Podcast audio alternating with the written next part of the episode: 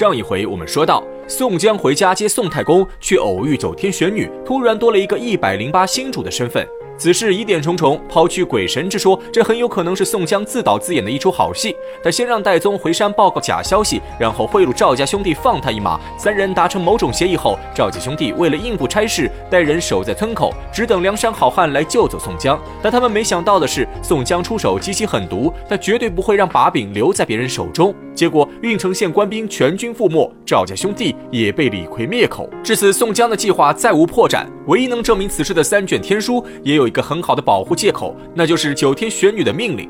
天书只能由宋江和天机星观看，其他人谁都不能看，否则就是违背天意。所以最后这三卷天书只有宋江和吴用看过，是真是假，旁人根本无从得知。但从后面的剧情来看，这三卷天书用处并不大。宋江全部看完，也只用了一招回风反火破阵法，结果还没打过高廉。在平时，宋江该吃败仗还是吃败仗，甚至有多次陷入绝境，天书根本没有帮上一点忙，这就有些奇怪。别人碰到神仙赐给天书，潜心修炼后，那肯定是神挡杀神，佛挡杀佛，在凡间无人能敌。宋江既然是星主转世，身上背负着精忠报国的重任，九天玄女给他天书，肯定是要帮他解决困难。但实际上，天书的效果却微乎其微，似乎只是三卷废书，这就失去了天书的意义。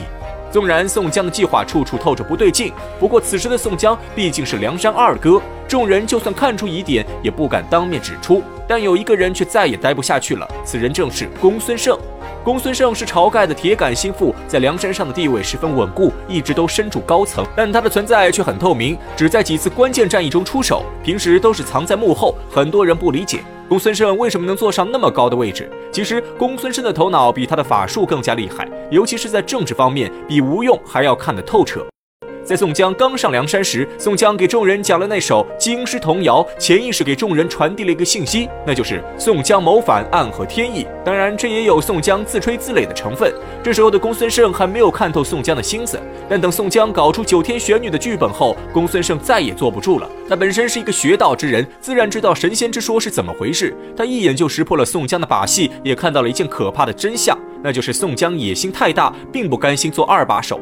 他之所以这么不遗余力地为自己造势，就是要和晁盖争夺梁山老大的位置。聪明的公孙胜已经看出，在不久的将来，梁山上肯定会有一场围绕着权力的明争暗斗。面对老大哥和二把手的内部斗争，公孙胜果断选择了明哲保身，既不支持晁盖，也不反对宋江。于是他对晁盖说：“看着宋江一家团圆，自己也想起了家中老母，所以想请假三五个月回家去探望老母。”而晁盖则万分不舍公孙胜，他也看出了宋江的野心。晁盖知道公孙胜一走，自己就失去了一个强有力的帮手，因此他千叮咛万嘱咐，让公孙胜一定要在百日之后回来。此刻的公孙胜只希望能尽早脱身，不管晁盖说什么，他都当场答应下来。但我们都知道，公孙胜回家之后就违背了这个诺言，不仅没有按时返回梁山，反而隐姓埋名。当戴宗费尽千辛万苦找到他时，公孙胜说了一句大实话：自己之所以改名青道人，并且隐居起来，就是为了不让梁山好汉找到自己。从这一点来说，公孙胜应该是第一个离开梁山的好汉。那他真的是为了潜心修道吗？自然不是。回想公孙胜的出场，他直接暴打晁盖庄客，告诉晁盖生辰纲的消息，又和晁盖等人一起劫取生辰纲。这种种行为，怎么看都不像是一个清心寡欲的修道之人，反而像是一个路见不平一声吼的热血青年。在晁盖反上梁山后，公孙胜被晁盖安排到了三把手，可以说是晁盖让他拥有了如今的权力、地位和富贵。所以公孙胜死心塌地地跟着晁盖，大家团结在一起，同甘共苦，并肩奋斗。这才让梁山集团蒸蒸日上，但这一切随着宋江的到来都变了。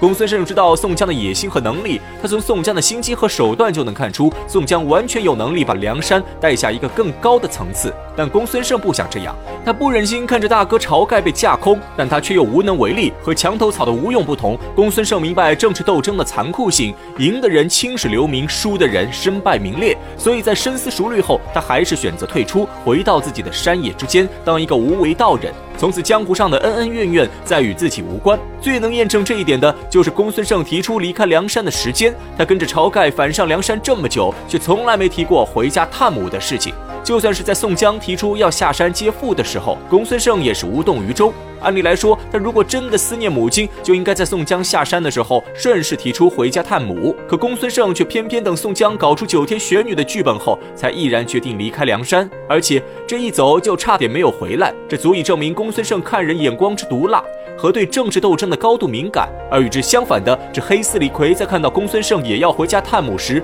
他是真的想起了家中的老母亲。我们都知道李逵是一个杀人狂魔，但人之初性本善，就算是一个极恶之人，在不为人知的心底也有一块柔软之处。李逵的软肋就是自己的老母亲。从他犯事逃离家乡，李逵一直挂念母亲。现在好不容易跟着大哥宋江加入了梁山集团，有了一份稳定的工作，而且有酒有肉有兄弟，每天大块吃肉，大口喝酒，论春分金银，生活的无比快活。这时候李逵就想起了还在家中受苦的老母亲，便想把母亲接到山上来享福。